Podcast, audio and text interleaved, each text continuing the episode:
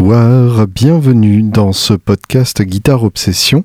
Cette semaine, donc, je n'ai pas de thé noir épicé. Je m'appelle toujours Julien Bitoun en revanche, mais euh, je vous avoue que hier, j'ai vu mon collègue renverser son thé sur son ordi et euh, ça m'a pas donné envie de faire la même chose, étant donné que je suis équipé de deux mains parfaitement gauches. Je me suis dit que j'avais eu finalement beaucoup de chance que ça ne m'arrive pas encore, même si ça ne m'a pas empêché, cela dit, de noyer deux ordis exactement de la même manière les deux, c'est-à-dire sous une fenêtre ouverte en plein été. Je sortais en me disant évidemment il ne pleuvra pas, il fait un soleil radieux. Et puis le temps d'aller faire une course, un orage, euh, vous savez ce genre d'orage qui n'arrive qu'en été, très court mais très intense. Et euh, du coup on rentre en panique et on retourne son ordinateur, ce qui évidemment ne sert absolument à rien. Et on voit des trompes d'eau tomber d'entre les touches de son clavier. Et forcément ça, ça, fait, ça fait un peu mal au cœur. Et effectivement en général, après, ça marche beaucoup moins bien. Donc voilà, c'est euh, une bonne manière de commencer, je pense, ce podcast, ce premier podcast de, de la nouvelle année, je crois. Hein. Je crois que le, dernier, c'était justement euh, le jour même des, des, fêtes du Nouvel An, donc la veille du Nouvel An, le, New Year's Eve, comme disent les, les, Australiens. Et euh, bah, pour le coup, euh, je vous dois des, excuses absolument confuses.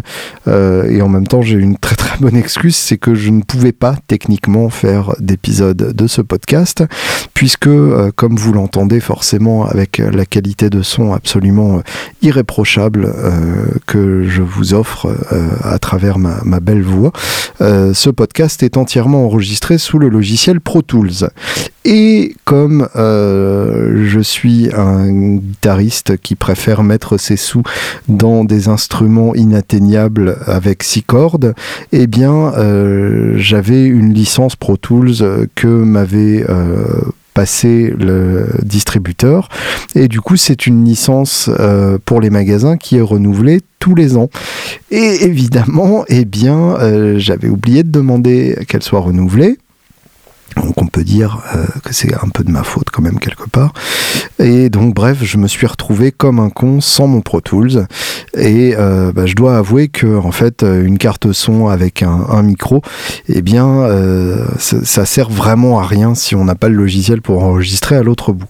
Donc me revoilà, je suis fort heureux de vous retrouver et bah, ça m'a fait réfléchir au fait que peut-être ce serait pas idiot à un moment quelconque. Euh, que ce podcast permette au moins de financer ce qu'il me coûte, euh, de, permettre au moins de rembourser le, matos investi à, un moment. Et euh, du coup, je serais curieux d'avoir vos pensées là-dessus, si vous avez un avis, ou même deux, ou même plein d'avis à me donner. mon mail vous est toujours ouvert. Qu'est-ce que vous penseriez de faire une page Patreon pour que vous participiez de façon pécuniaire euh, aux, épisodes, euh, comme on donne un, pourboire à un musicien qui a joué avec particulièrement de brio euh, la version longue de Stairway to Heaven, ou de passer en podcast payant, mais ça je dois avouer que ça me ça, m'excite nettement moins. Donc voilà, qu'est-ce que vous en pensez? Mon mail est à vous, Julien Bitoun, tout c'est une adresse mail hyper compliquée. Julien Bitoun, tout attaché, à gmail.com. Nous voilà donc en 2017, euh, une année qui s'annonce euh, assez pourrie euh, sur le plan politique, à commencer par le 20 janvier, je pense que ça va être assez chouette. et puis évidemment, il y aura avril et mai en France qui sera très probablement le grand festival du n'importe quoi. Ça risque d'être assez sympa à suivre. Et bah, j'espère que entre temps vous aurez bien profité de la vie culturelle française et euh, de votre sécurité sociale, puisqu'à partir de mai, il y a de grands risques pour que ça change un peu. Euh, bref, c'est une année euh, peu réjouissante sur, sur ce plan-là. Et en même temps, du coup, bah, on n'a jamais eu autant besoin de musique. Et, et, et sur ce plan-là, il y a peu de chances que, que, ça change à un moment, peu de risques surtout parce que c'est ça le terme. Et euh, faut espérer que, que ça dure le plus possible. Et plutôt que d'espérer d'ailleurs, autant prendre les choses en main et, euh, et, arrêter d'attendre que les autres le fassent et, y aller nous-mêmes euh, et, faire plein de musique. Voilà, je pense que ça devrait être notre, notre bonne résolution commune euh, et c'est pour le coup c'est une résolution qui est hyper agréable à tenir et ça c'est quand même c'est quand même plutôt plutôt chouette parce que beaucoup de résolutions quand même qui sont hyper chiantes genre manger moins souvent du du, poulet frit avec des gaufres euh, arrosés de sirop d'érable. Ça, par exemple, c'est une résolution euh, qui, en plus d'être euh, absurde, est complètement intenable. Alors que la résolution de faire beaucoup plus de musique, bah, finalement, c'est assez facile à tenir et c'est surtout très excitant à tenir. Je vais consacrer cet épisode à la carrière naissante mais déjà extrêmement riche de Alison. Marek. Non, en fait non. Il y aura euh, un épisode sur elle, mais dans une vingtaine d'années, et on parlera euh, de ses albums euh, de, maintenant, en disant putain c'était des classiques, et tout le monde dira ah ouais, mais l'édition 20e anniversaire, ils ont fait le remix, et ils ont remplacé les choristes par des voix synthétiques, et du coup c'est pas du tout pareil, tu vas voir, c'est tout pourri. Bref, tout ça pour vous dire que c'est un peu une parabole en fait pour vous dire que c'est le moment d'aller voir les gens. C'est-à-dire que euh, on, se masturbe allègrement à l'idée d'avoir vu euh, ACDC avec Bon Scott, d'avoir vu les Stones avec Mick Taylor, euh, d'avoir vu les Beatles avec les Beatles et, tous ces gens qu'on ne verra plus. Eh bien, il y a quand même beaucoup beaucoup de gens qui jouent et qui ont un, un talent absolument colossal et qui jouent dans des dans des endroits absolument accessible avec des places pas chères, même assez souvent gratos. Et du coup, euh, bah, c'est l'occasion d'aller les voir et, de, faire une vraie expérience musicale euh, sans être obligé d'instagrammer que vous y êtes pour que les autres vous disent ah trop jaloux c'est la première fois que je fais cette voix, je vous avoue que ça m'a bien plu de le faire. Ça déclenche une sensation physique assez sympathique. Ah, trop jaloux, euh, je le referai régulièrement, je vous promets. Donc euh, voilà, le fait de pouvoir s'immerger complètement dans la musique sans avoir à penser à quoi que ce soit d'autre, sans avoir à l'associer à euh, tout le reste de votre communauté, pour le simple plaisir de prendre du son dans vos putains d'oreilles. Et ça, c'est quand même quelque chose qu'il ne faut jamais perdre de vue. À propos donc de gens qu'on aurait bien aimé voir sur scène, eh bien, euh, David Bowie refait de nouveau l'actualité un an après sa mort. C'est vous dire à quel point euh, on aime les gens même quand ils sont froids, à condition qu'ils aient un talent absolument colossal. Bon là pour le coup ça fait pas trop de débat et en fait c'est un EP qui est sorti. Il y a eu un clip qui est sorti avec mais que j'ai pris le temps de regarder. Euh, je vous avoue que je suis pas un grand consommateur de clips. Je sais pas pourquoi. C'est jamais une forme d'art qui m'a qui m'a particulièrement causé. Euh, mais euh, voilà, ça m'a pas empêché de, participer aux deux clips les, les plus intéressants de, de l'histoire du clip depuis la création d'MTV à peu près. Mais donc bref, cette EP c'est un quatre titres et visiblement c'est des titres qui étaient enregistrés pour la comédie musicale euh, Lazarus, euh, qui est une comédie musicale composée par Bowie et qui avait commencé euh, juste avant sa mort. et donc on trouve trois titres inédits et le titre Lazarus en plus, qui était déjà sur le, fantastique Black Star, le dernier album de Bowie que je vous recommande de, de, de, très, de, très grande urgence de vous procurer de Rechef parce que c'est le plus grand album de 2016 et très probablement le plus grand album de cette décennie 2010, euh, à moins que euh, les autres se décident à, vraiment se sortir les doigts du cul. Et euh, bref, cette EP, bah, les trois titres inédits sont vraiment à la hauteur de, de ce qu'on entend sur Black Star. je dois avoir une petite préférence particulière pour Killing a Little Time, le troisième titre, qui a un côté ultra sombre, très urbain une, couleur euh, qu'on retrouve évidemment sur, euh, sur Blackstar, mais que je trouve même encore plus, euh, extrême, vraiment poussé à, l'extrême de cette logique profondément new-yorkaise, un peu jazz, avec une ambiance très noire et inquiétante. Enfin, c'est vraiment très beau.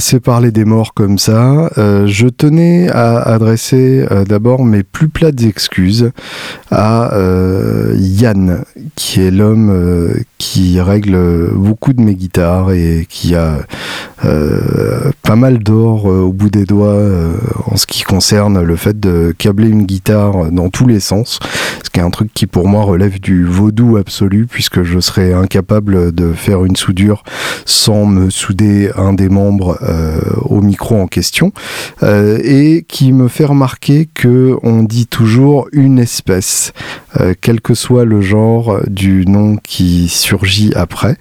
Et c'est vrai que je dis souvent un espèce de, et je le redirai sûrement parce que c'est des réflexes qui ont la vie dure. c'est comme un espèce de, réflexe, quoi. Et et du coup, voilà, euh, excuse-moi Yann, mais en même temps, ça arrivera sûrement encore. Mais voilà, euh, je, l'ai reconnu et donc, faut avouer, étant euh, à moitié pardonné, j'accepte ton demi-pardon. toujours dans la rubrique Les courriers du cœur, j'ai reçu un magnifique mail de Axel Béas qui m'a écrit pas mal de choses intéressantes et du coup, je voulais, je voulais réagir à ça. Et euh, j'ai reçu aussi euh, un excellent mail de nouvelle année euh, de François Houdet par rapport à mes remarques sur sur le podcast, avec des choses intéressantes, hein. beaucoup beaucoup de, de remarques par rapport à mon podcast sur sur Greg Lake, et du coup, bah, je voulais je voulais vous faire part de tout ça parce que pour le coup, c'est vraiment c'est votre podcast et je suis enfin non, c'est le mien, faut pas déconner non plus. Je suis hyper content de voir que, que ce podcast euh, suscite des, des, réactions euh, et encourage votre passion, l'entretien et vous donne envie de, vous exciter euh, sur les sujets en question. Donc c'est vraiment chouette. Euh, donc Axel qui me dit euh, déjà un grand merci pour le podcast. Je tiens à souligner le choix extrêmement intéressant. Ça c'est de la brosse, ça fait toujours très plaisir. Merci. je je t'envoie ce mail pour te poser une question en tant que podcasteur. Alors oui, donc le podcasteur en l'occurrence c'est moi et c'est lui qui pose la question d'où vient ce désamour pour les PRS que tu mentionnes parfois? J'en ai testé une d'un pote, une SE avec les oiseaux sur la touche, noire, super belle. Le problème, c'est que dans mon classique 30, j'avais l'impression que son bouton de tone était bloqué sur zéro, aucun aigu, très déroutant. Alors, ce qui est rigolo, en fait, c'est que, euh, bah, quelque part, euh, euh, Axel, tu réponds à la question dans ta question tu donnes la réponse dans ta question de la réponse à la question. C'est-à-dire que euh, le, son des PRS ne m'a jamais particulièrement euh, parlé. Alors je dois avouer qu'il y a évidemment dans tout ça une bonne dose de mauvaise foi, puisque sinon euh, nous ne serions pas euh, des guitaristes en train de débattre, la mauvaise foi étant un élément euh, essentiel de, cette, de cette manière de procéder. C'est-à-dire que pour moi, les PRS sont des guitares parfaitement réalisées, très belles, avec des très belles tables flammées et des oiseaux partout, et le festival de l'huître sur la touche. Et finalement, quand on les branche, bah, il se passe pas grand chose. Et il y a ce côté très polyvalent, qui fait tout, qui fait la cuisine, le fromage, le café. Et en fin de compte, on se demande où elle veut nous amener, et on se demande dans quoi elle excelle. Et on serait tenté de dire, avec un sourire en coin, en rien. Et effectivement, selon la maxime qui dit que qui trop embrasse peu étreint, euh, qui est une maxime qui me sert euh, très régulièrement, eh bien effectivement j'ai tendance à accuser les PRS euh, de pouvoir tout faire mais de ne rien pouvoir faire à la perfection. Contrairement aux guitares qui moi me parlent profondément, qui sont des ce qu'on appellerait en anglais des one trick ponies, c'est-à-dire des, poneys à un tour, des, objets qui ou des gens d'ailleurs, ça s'applique aussi à des gens qui ne font qu'une chose mais qui le font à la perfection euh, et, du coup, bah, c'est pour ça que j'aime la Telecaster, c'est pour ça que j'aime la Les Paul Junior, c'est pour ça que je suis en adoration euh, totale devant ma Gretsch. Et du coup, euh, je ne vous ai pas encore parlé de ma Gretsch, mais ça va venir, ne vous inquiétez pas. Chaque chose en son temps.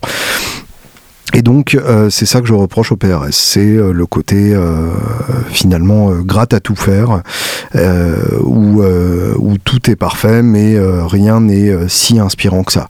Mais après, évidemment, c'est pas pour autant que ce sont des mauvaises grattes, loin de là. c'est même parmi les grattes les, les mieux réalisées du marché à l'heure actuelle. et évidemment, mauvaise foi et, et, image mise à part, si on m'en mettait une entre les pattes, je serais tout à fait euh, heureux de faire un concert avec, ça me dérangerait pas plus que ça. Euh, mais euh, je dois avouer que je me sentirais pas capable de composer une grande symphonie dessus. Il y aurait forcément un moment où je sentirais que elle m'amène nulle part et que du coup je suis obligé d'aller chercher dans mes ressources propres et évidemment là il y en a pas beaucoup puisque j'ai un manque d'imagination très cruel en, tant que compositeur. suite du mail, une autre question en tant que Wonderwood Brass oui, sauf que en fait, de toute façon, euh, je vais y répondre en tant que podcaster. Je cherche désespérément une overdrive la plus transparente possible. Euh, le problème, euh, c'est que celle-ci est introuvable, la Timmy de Paul Cochrane. J'ai une East River Drive d'Electro Harmonix, mais c'est trop typé Tube Screamer avec des aigus étouffés une bosse dans les médiums. Utile pour booster une disto derrière, mais ça ne suffit pas. Il faut une transparente pour compléter. Alors, c'est euh, vraiment euh, la question euh, que tout le monde se pose. Et en même temps c'est une question qui est un peu comment dire qui est compliquée dès le départ. C'est-à-dire que on n'a pas forcément envie de ce dont on pense avoir envie. Ma phrase était complètement alambiquée. Je vous laisse donc le soin de la réécouter voilà. Euh, je pense que là, du coup, vous l'avez mieux comprise. Euh, en fait, on croit vouloir un overdrive transparent et en fait, euh, bah, de toute façon, déjà, le terme d'overdrive transparent en soi est une colossale arnaque. Un overdrive ne peut pas être transparent par définition, puisque bah, quand on met un overdrive, en général, ça s'entend. Alors, par overdrive transparent, euh, ce qu'on entend, c'est que ça respecte les caractéristiques euh, de la guitare et de l'ampli et que ça ne fait que salir légèrement le son, ce qui donc en soi encore une fois n'est pas transparent, euh, ajouter un peu de compression, encore moins transparent, et éventuellement booster un peu pour pousser l'ampli dans ses retranchements. Alors à vous de, voir effectivement si c'est ça que, vous recherchez. Clairement, euh, la Tube Screamer, donc euh, en l'occurrence une, énième copie de Tube Screamer qui est la East River Drive d'Electro Harmonix, euh, ça n'est pas transparent du tout. Et effectivement, il y a une personnalité Tube Screamer qui, moi, ne me parle pas du tout, mais qui est une personnalité qui a largement fait ses preuves, qui est donc une personnalité avec un gros boost de médium et pas mal de graves en moins euh, et, et, une certaine agressivité qui va avec, euh, une certaine agressivité un peu sourde. Donc, donc voilà, quelque chose d'un peu, d'un peu particulier. Et du coup, moi, j'ai jamais trouvé mes petits avec une Tube Screamer, mais je sais que ça dépend beaucoup aussi, évidemment, de l'ampli sur lequel on va la brancher.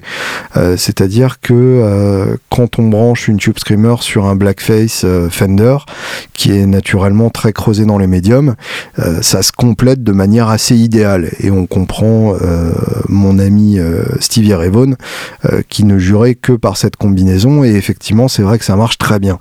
Mais justement, c'est pour ça aussi que c'est difficile de répondre à, ta question, Axel. C'est que à partir du moment où je ne connais pas le reste de ton système et où tu en es avec le reste de, ton système, c'est plus difficile. Alors, je, tu parlais de ton classique 30 dans le, dans le paragraphe d'avant, donc j'imagine que c'est ton ampli principal, un PV classique 30, qui pour le coup est assez chargé en, médium, donc forcément c'est assez logique que euh, une Tube Screamer là-dessus ne, fonctionne pas. Et euh, c'est justement euh, un peu plus difficile d'assortir un bon overdrive à, un classique 30. Alors déjà, en soi, euh, l'overdrive du classique 30 est quand même loin d'être dégueulasse. Donc ça vaut peut-être le coup aussi d'explorer, voir si euh, en jouant euh, avec le niveau de gain, donc sans le pousser trop, en poussant un peu plus le volume, en jouant sur les réglages des Q, tu peux pas déjà trouver un son satisfaisant avec le, le classique 30, partir de là.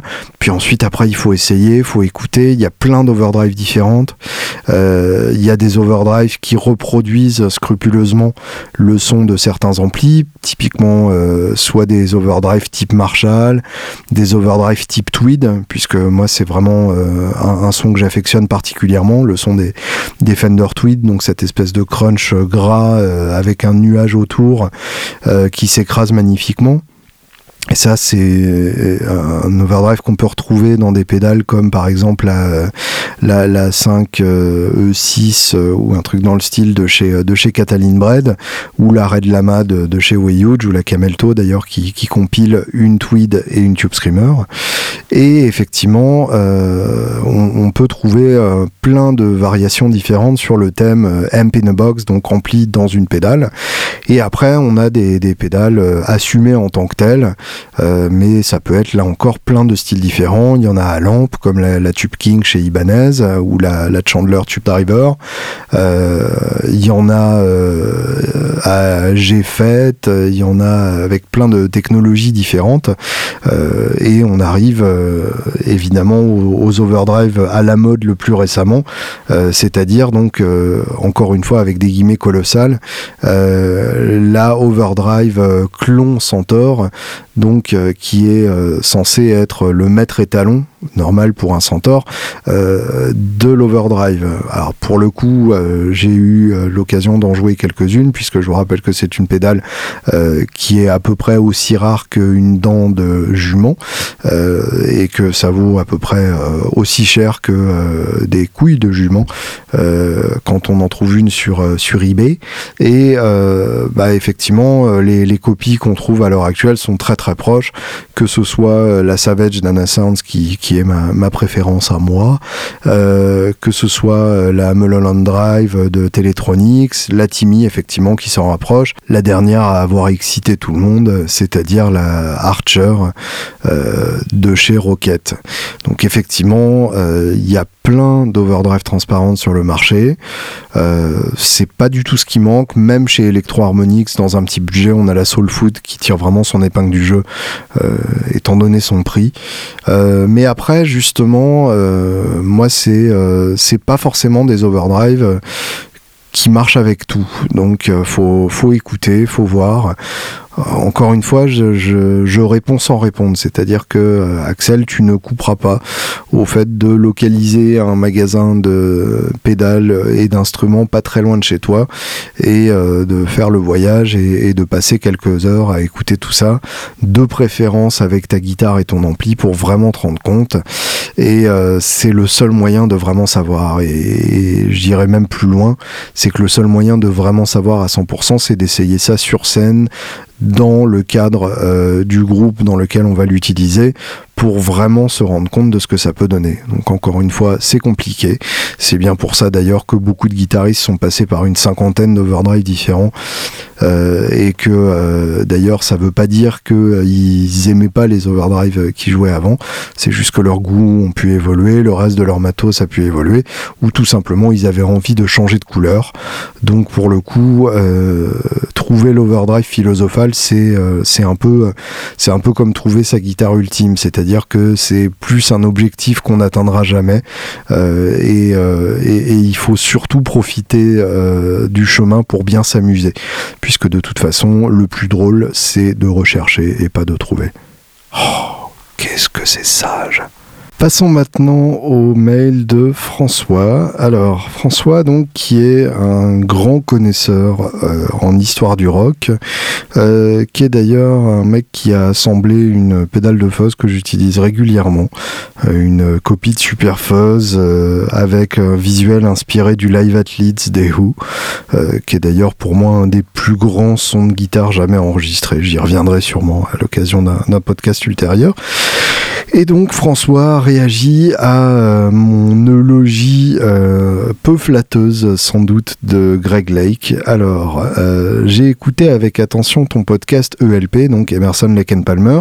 T'es dur avec Greg quand même. Il était surtout guitariste dans la catégorie très bon. C'est son copain d'enfance Robert Fripp qui lui a proposé, qui lui, pardon, c'est son copain d'enfance Fripp qui lui a demandé de passer à la basse sur In the Court of the Crimson King. Et l'anecdote sur le prof commun de guitare est amusante. Alors elle est sûrement amusante, ce serait encore mieux si tu me l'avais raconté. Euh, si les bassistes étaient capables de composer des From the Beginning et autres, peu de guitaristes feraient encore les malins. ça j'aime bien. Euh, et en même temps, euh, c'est un peu dur pour les bassistes.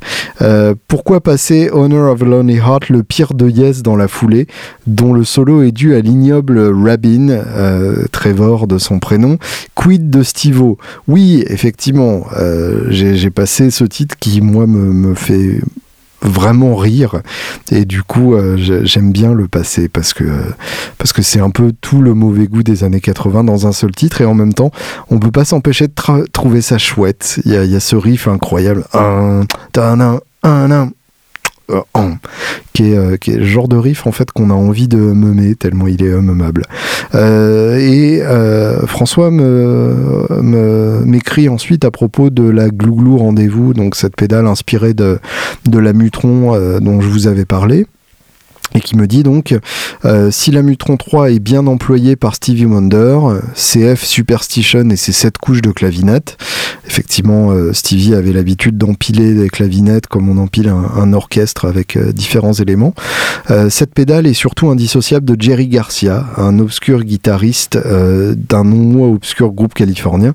Il fait évidemment référence au Grateful Dead et c'est vrai que Jerry Garcia, le gourou malgré lui, est du Grateful Dead euh, avait l'habitude d'utiliser euh, une Ottawa euh, et donc un Mutron, un Mutron en Ottawa. Et c'est d'ailleurs l'un des très rares guitaristes qui a réussi à, tirer un résultat vraiment musical de cet effet et pas uniquement un espèce de gimmick funkisant insupportable au bout de deux mesures. Là, pour le coup, pour le coup, Jerry Garcia avait ce, talent d'utiliser l'enveloppe du son et, et, ce déclenchement un peu, un peu particulier pour pouvoir vraiment faire réagir euh, son son et du coup créer quelque chose d'assez passionnant. Donc euh, c'est vrai qu'effectivement j'aurais dû parler de, Jerry Garcia. Euh, donc autant pour moi et c'est vrai qu'en plus niveau matos Jerry Garcia c'est un univers passionnant. un homme donc qui a beaucoup travaillé avec, avec différents luthiers pour arriver à ce qu'il voulait, notamment sur sa, sa, guitare la plus célèbre, Tiger, qui est équipée de plein d'électronique, dont un, buffer, euh, une boucle d'effet intégrée, enfin vraiment euh, quelque chose d'extrêmement complexe et, euh, quelque chose d'ailleurs que François maîtrise sur le bout des doigts, je, le sais. Et d'ailleurs, faudrait, faudrait qu'il vienne intervenir à un moment, prochaine fois qu'il est, qu'il est parisien, faudra qu'il vienne vous causer dans, ce podcast parce que c'est quelqu'un qui a énormément de choses à, à raconter. et donc, oui, je voulais, je voulais juste pour l'anecdote, euh, j'ai regardé une partie du concert qu'on trouve assez facilement sur, euh, sur le tube euh, de, de, du Grateful Dead de, des années 2000. C'est-à-dire que Bob Weir, le, guitariste rythmique du Grateful Dead, qui est d'ailleurs un homme dont le jeu est, absolument passionnant et extrêmement complexe, complexe et, et, donc d'autres membres survivants du, du, Grateful Dead se sont alliés pour, pour monter ce qui est plus qu'un hommage, hein, c'est vraiment une, une recréation de l'esprit du Grateful Dead. et donc, bah, dans le rôle de, de Jerry Garcia, dans le rôle 2 avec d'énormes guillemets, puisqu'évidemment c'est une pression bien trop forte pour n'importe quel guitariste, euh, aussi talentueux soit-il, eh bien on a John Mayer. Et alors, euh, John Mayer, euh, a priori, ça fait partie des guitaristes que j'avais pas envie d'aimer, parce qu'il est évidemment trop beau, euh, et, et, que je suis profondément jaloux. Euh, et puis euh, et puis accessoirement parce que sur album ça m'a toujours un peu emmerdé. J'ai toujours trouvé ça un peu un peu poli, genre excusez-moi ça vous dérange pas trop si je joue là. Et, et, puis ce son bah évidemment qui, qui, doit beaucoup trop à Stevie Ray Vaughan, qui est déjà un son que j'aime pas tellement à l'origine et du coup forcément j'ai du mal à aimer l'héritier de, de Stevie. Et du coup, euh, et ben effectivement, euh, je dois avouer que là, John Mayer, euh, avec le Grateful Dead, ça marche très très bien. C'est même assez surprenant. Alors évidemment, il ressort un peu ces plans qu'on connaît. Euh, le son euh, n'a pas forcément toujours la rondeur de, celui de Garcia, mais c'est injuste de comparer et il faut bien avouer que euh, dans le style improvisation modale pendant une demi-heure, bah, il s'en sort avec les honneurs. Et donc il y a même un moment où il active une Ottawa. Effectivement, on reconnaît immédiatement ce son qu'on associe immédiatement à, Jerry Garcia et au Grateful Dead. Donc je continue le mail de Frank Zappa, un autre obscur californien, euh, mais si celui qui accompagnait un Adrien Bilou pompiste. Effectivement, euh, c'est vrai qu'on entend euh, aussi de l'Ottawa chez, chez Frank Zappa. D'ailleurs, je, je, me suis permis un petit clin d'œil dans la vidéo de démo que j'ai fait du Glouglou Rendez-vous, où j'ai joué une partie de Peaches and Regalia.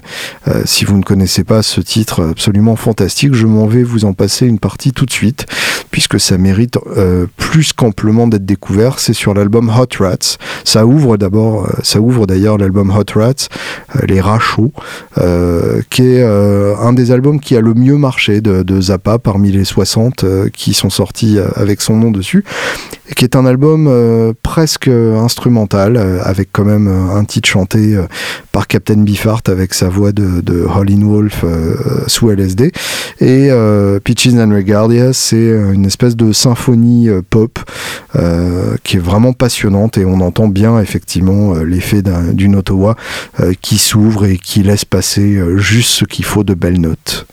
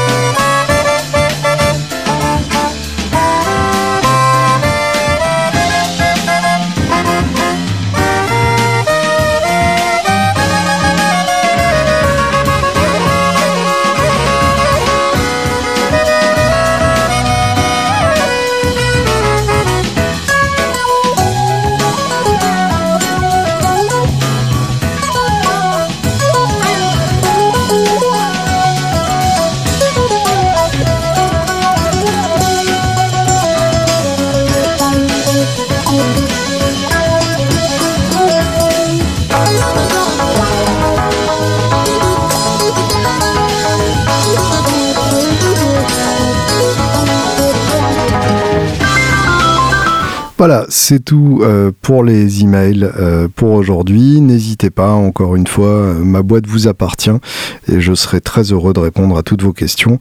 Donc, Julien Bitoun, J-U-L-I-E-N-B-I-T-O-U-N. Et n'hésitez pas aussi à m'envoyer vos meilleures photos de vacances. quelques autres news sur lesquelles je voulais revenir.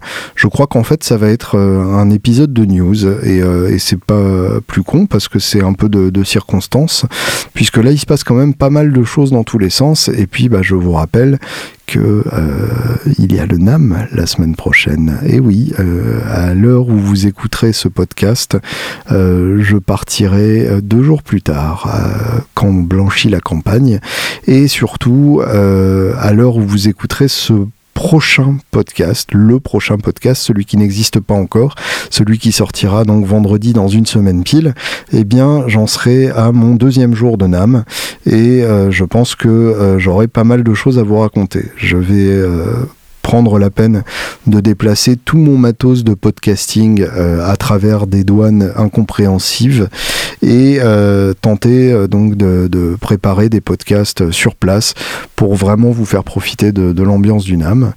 donc voilà, plein de, plein de news et, c'est quand même plutôt chouette. je voulais revenir sur une de ces news puisque vous savez comme moi que beaucoup de, constructeurs annoncent dès maintenant pas mal de leurs nouveautés à venir et, et dans le lot il y a quand même des trucs euh, extrêmement excitants.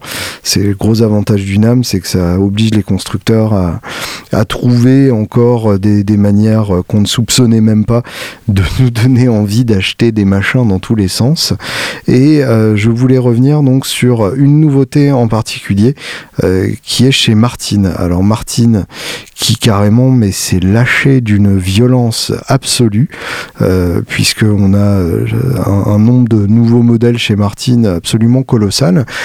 Euh, on a évidemment une édition limitée euh, qui à tomber par terre qui est sur le thème de la 2 millionième guitare chez Martin.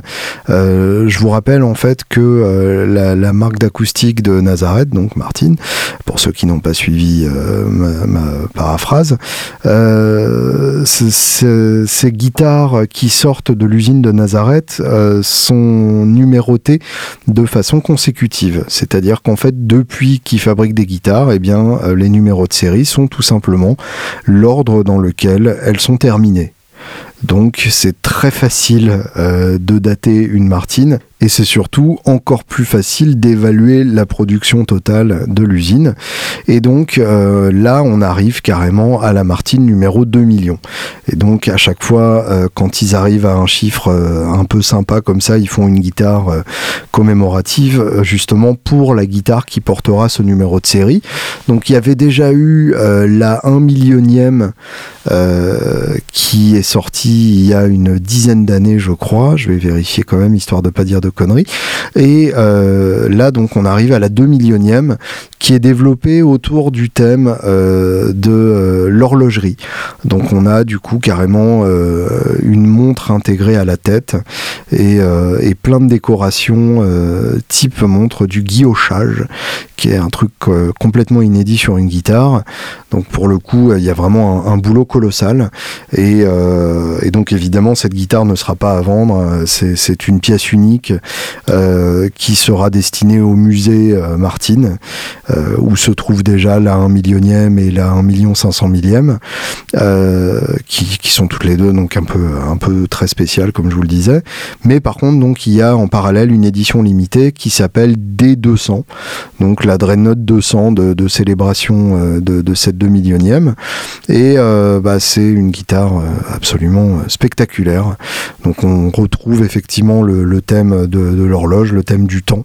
Euh, et euh, d'ailleurs, elle est même livrée avec une montre signée par euh, la marque de montre RGM et par Christian Friedrich Martin. alors la guitare vaut quand même 150 000 euros. Donc ça fait quand même une légère somme à investir si, si, vous voulez être possesseur de cette guitare. Donc c'est pas non plus évident qu'on sera tous en manière, en matière, qu'on pourra tous mettre la main dessus, quoi. Mais euh, bon, il y a, un côté performance euh, de, de et de décoration et de création qui mérite euh, d'être amplement salué. juste quand même pour, pour, pour vous donner un peu de perspective sur tout ça, la 1 millionième date de 2004, je viens de vérifier. Donc ça veut dire que euh, bah, ça fait euh, ça fait 13 ans. Donc c'est quand même euh, c'est quand même un peu inquiétant de se dire que Martin a fait un million de guitares entre sa, sa, sa, fondation en 1833 et 2004 et qu'ensuite entre 2004 et 2016 elle en a encore fait un million. C'est-à-dire que euh, elle, a mis près de, deux siècles à en faire un million et le deuxième million a pris 13 ans. Donc c'est un peu euh, c'est un peu une machine qui s'emballe là quand même. Donc euh, c'est rassurant quelque part. Ça veut dire qu'il y a de plus en plus de gens qui achètent des, acoustiques Martin euh, et probablement euh, de plus en plus de gens qui achètent des guitares. Euh, on dit, et c'est vrai d'ailleurs que le, marché de la musique est en crise à l'heure actuelle, mais bah, ce genre de chiffre veut bien dire qu'il y a quand même des gens pour jouer de la musique, sûrement peut-être pas autant qui commencent à en jouer qu'avant, et il y a un vrai problème effectivement dans le fait de susciter des vocations, et ça c'est notre boulot à tous, nous gens passionnés que d'essayer de répandre notre, notre amour de l'instrument autour de nous et de pousser des gens à s'y mettre parce que bah, nous, on sait à quel point c'est excitant et, et ça remplit notre âme de joie, mais les autres ne le savent peut-être pas et ne s'en doutent sûrement pas. Et c'est tellement euh, long et difficile à apprendre par rapport euh, à, des, des formes de divertissement qui procurent un plaisir absolument immédiat euh, et une espèce de gratification instantanée comme ça, euh, que finalement, euh, bah on, se dit que euh, si on ne les prévient pas, il y a peu de chances qu'ils devinent. Donc n'hésitez pas à répondre autour de vous. Mais en tout cas, ouais, Martine, les gars, bah, ils n'ont pas fait que se branler quoi, pendant les, les 13 dernières années. et donc on peut imaginer qu'on atteindra les 3 millions dans à peu près 8 ans. donc rendez-vous dans ce podcast pour, pour en discuter. Mais ça n'est pas de cette Martine-là dont je voulais parler, même si du coup bah, c'est de celle-là dont je parlerai le plus. Euh, il y a euh, d'autres créations du, custom shop qui sont euh, hyper intéressantes. Pour le coup, donc il y a la, la CEO 8.2 euh, les modèles CEO, donc euh, CEO étant l'anagramme qui désigne un patron euh, aux États-Unis, donc c'est le modèle signature en gros de Christian Friedrich Martin, quatrième du nom. et ironiquement, donc c'est des modèles qui sont des copies de Gibson, en tout cas qui reprennent les formes des, belles Gibson et qui du coup en font des, des Martin copies de Gibson, donc une espèce d'absurdité euh, historique comme ça.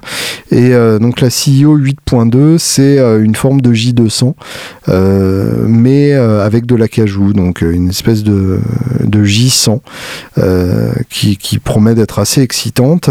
on a aussi une nouvelle authentique, donc la série authentique qui est qui est ce que Martine fait de mieux à l'heure actuelle en termes de, se rapprocher de des, fameuses avant-guerres que tout le monde s'arrache et qui atteignent et qui atteignent le prix d'une d'une maison à Maubeuge euh, pour euh, pour une bonne des 28.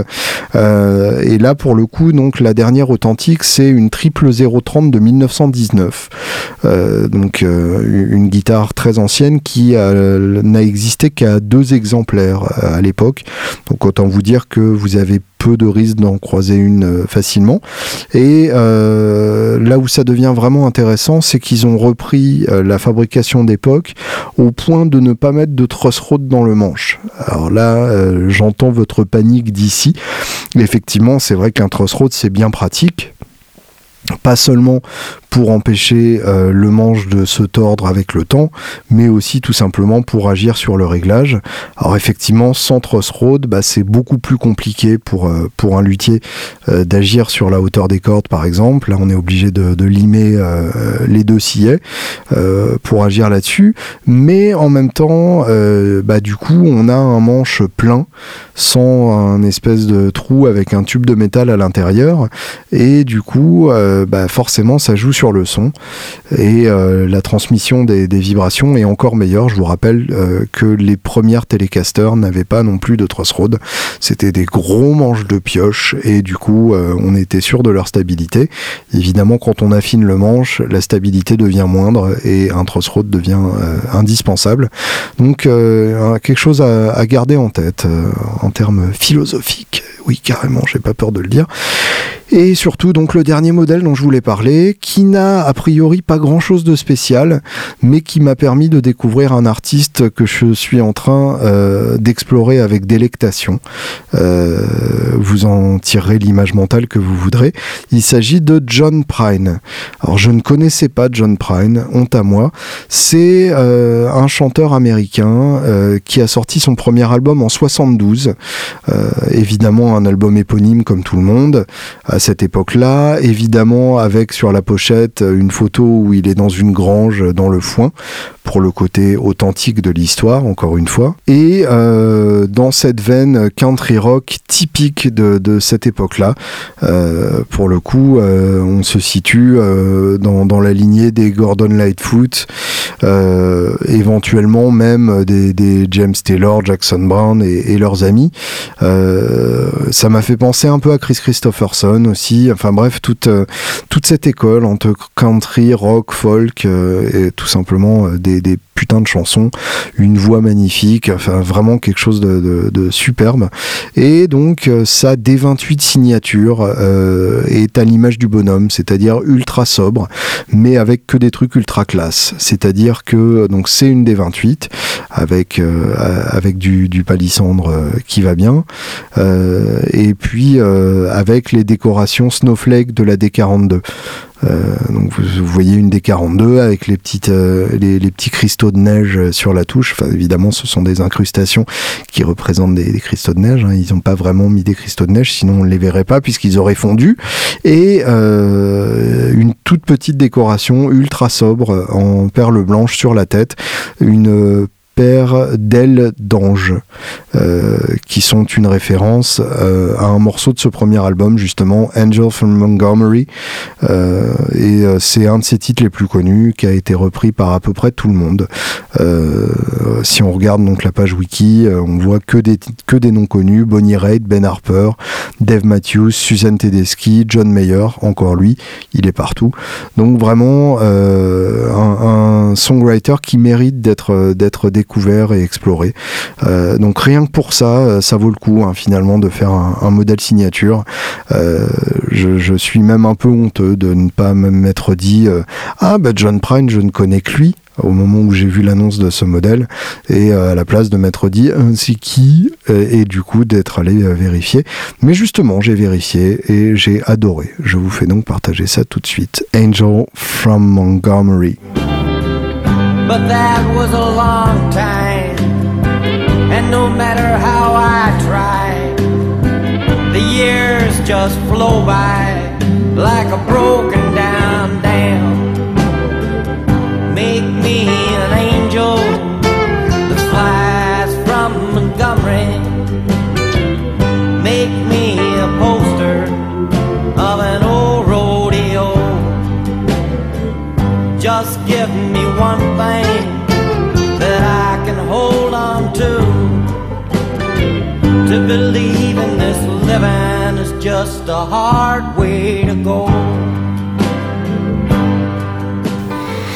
Enfin, je voulais terminer avec euh, une news qui était quasiment passée inaperçue, euh, tout simplement parce que elle est sortie euh, le 31 décembre, et donc les gens avaient autre chose à penser à ce moment-là.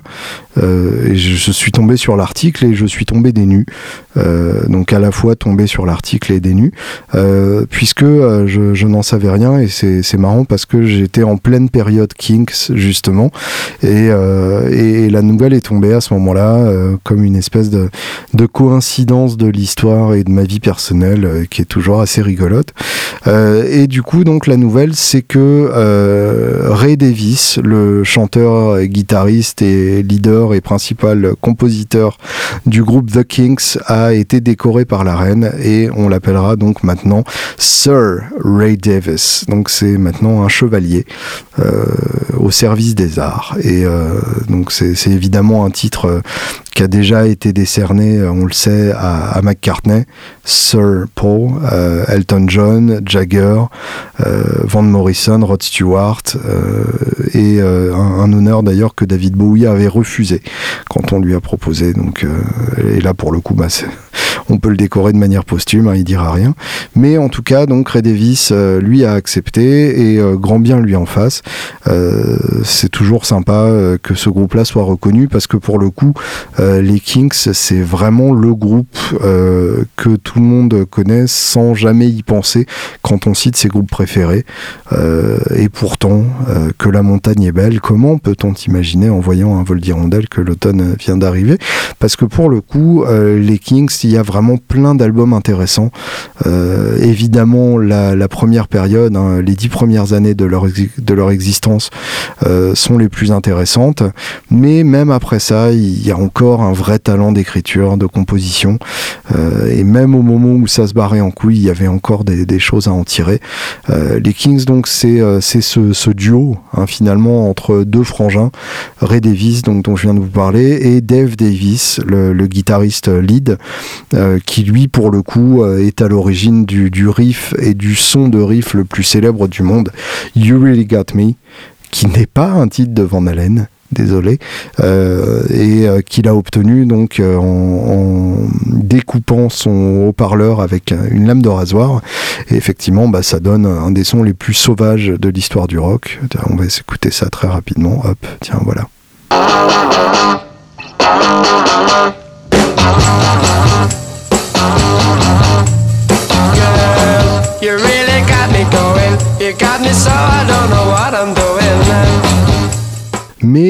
euh, les Kings ne s'arrêtent pas à You Really Got Me, euh, et ce serait même un, peu triste de, ne les résumer qu'à ça. Et euh, de la manière dont, dont l'ont fait les Beatles, qui sont le, groupe dont la carrière leur ressemble le plus dans les années 60, sachant donc que les Kings ont commencé, ont continué d'exister pendant beaucoup plus longtemps que les Beatles. Mais donc de la même manière que, les Beatles, ils ont évolué et ils ont complexifié leur son en amenant plein d'influences baroques, euh, psychédéliques, enfin vraiment des, des couleurs très différentes.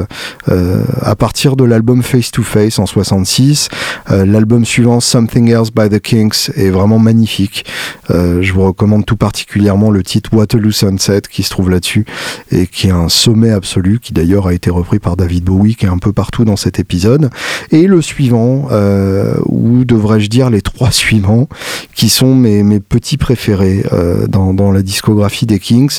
En 68, euh, The Kings are the Village Green Preservation Society, qui est un album complètement à côté de, de son époque. C'est-à-dire que ça sort en 68, à l'époque où explose le psychédélisme, où explose la guitare fuzz, la sauvagerie d'Hendrix et, euh, et, et, de ses couleurs dans tous les sens. Et face à ça, donc les Kings qui sont interdits de tourner aux États-Unis et ratent complètement euh, ce nouveau marché, euh, se sur une nostalgie d'une Angleterre euh, bucolique et pastorale qui n'a jamais existé évidemment et, euh, écrivent un, un espèce de, de, Pet Sounds une espèce de Pet Sounds à, la britannique, euh, avec ces, petites vignettes de, petits villages et, euh, et, on ne sait pas si c'est du lard ou du cochon, c'est-à-dire que il y a évidemment un côté ironique dans, cette nostalgie euh, d'un temps qui n'existe pas, surtout de la part d'un groupe de rock qui à l'époque était, je vous le rappelle, un style euh, nouveau. Euh, et en même temps, c'est tellement sincère qu'on se demande euh, où ça en est. 69 Arthur, donc Arthur, pardon euh, pour euh, ce que mon TH a, offensé. Euh, Arthur qui revient sur l'Empire britannique et son histoire. Donc on a une, un petit dessin de Victoria qui, orne la pochette et l'impératrice, hein, pas la chanteuse des, Spice Girls. et donc qui, qui, qui revient sur ce thème de la nostalgie, de la grandeur de l'Empire britannique et avec là carrément euh, euh, une ironie bien plus marquée. Euh, avec beaucoup de, sentiments antimilitaristes qui, qui, est vraiment très très très très bien formulé et avec toujours des, orchestrations magnifiques. Là sur ce sur cet album en particulier, on a l'apparition des cuivres qui n'étaient pas présents avant et qui, embellissent le tout de, très très belle manière. Euh, et on a le titre Shangri-La qui pour moi est, un des sommets absolus de, la discographie des Kings. Et euh, l'album suivant en 70, Lola vs. Powerman and the Money Go Round Part 1 savoir qu'il n'y a jamais eu de part 2, donc les mecs, il serait peut-être temps de vous y mettre, et euh, qui est un concept album sur le music business. Donc euh, pas forcément le genre d'album que leur maison de disques avait envie de promouvoir à l'époque. Euh, un concept album donc qui dénonce euh, le fait que euh, des gens qui n'y connaissent rien en musique et qui n'ont jamais écouté la chanson en question touchent de l'argent par des droits dérivés et par des manigances improbables. et toute cette idée qu'un manager prend en main le groupe et, touche l'argent du groupe à sa place, tout ça parce qu'il il a réussi à les placer à la radio. Bref, un débat qui en fait euh, n'a rien perdu de, sa vivacité et de son actualité et qui est finalement un sujet sur lequel peu d'artistes ont osé s'exprimer. Et euh, du coup, bah, c'est quand même très appréciable quand on voit avec quelle brutale honnêteté le fait Ray Davis dans cet album. Il y a un riff qui tue dans cet album qui est le titre Top of the Pops et il y a un titre qui est insurmontable tellement il est magnifique, qui est euh, le titre Lola tout simplement, euh, qui pour le coup n'a pas grand chose à voir avec le thème de l'album et c'est ça un bon concept album, c'est euh, quelques titres qui ont un lien et puis d'autres titres parce que fallait quand même pas déconner. Et il s'agit en fait d'une histoire d'amour avec un travesti et c'est écrit de manière magnifique, c'est-à-dire que on ne comprend le tout qu'à la chute finale et c'est très très beau parce qu'on on sent effectivement euh, la confusion des sentiments de la part du narrateur. Euh, on sent qu'il comprend pas exactement ce qui se passe, qu'il y a beaucoup d'attirance, mais qu'en même temps euh, une espèce de, mécompréhension totale. Et donc un titre évidemment très en avance sur son temps, puisque en 70 c'était pas du tout l'ère des, débats autour des LGBT. Donc pour le coup, bah, bravo les Kings, hein, merci beaucoup pour cette magnifique discographie. Euh, je pousserai même mes, mes, trois préférés en incluant le, quatrième, Muswell Hillbillies en 71, euh, qui fait vraiment partie de, cette époque euh, dorée des Kings. Et euh, bah, je vous propose, euh, pour conclure cet épisode, d'écouter un titre entier des Kings. J'ai la flemme de jouer de la guitare aujourd'hui, mais je vous en jouerai plein quand je vous parlerai de, la Gretsch dont je vous parlais, sur laquelle vous saurez plein de choses dès que vous en saurez plein de choses. Et bah tiens, on va écouter un titre avec des, parties de guitare magnifiques, avec en particulier un son de guitare incroyable, un espèce de coin-coin bien vulgaire et qui marche terrible. C'est un titre tiré donc de l'album de 68, Village Green Preservation Society, qui d'ailleurs a été un four total à sa sortie et qui a été redécouvert de manière, je serais tenté de dire posthume puisque le groupe n'existait plus. Et c'est un titre qui s'appelle Do You Remember Walter? J'espère que ça vous plaira. Et en tout cas, je vous souhaite une excellente semaine.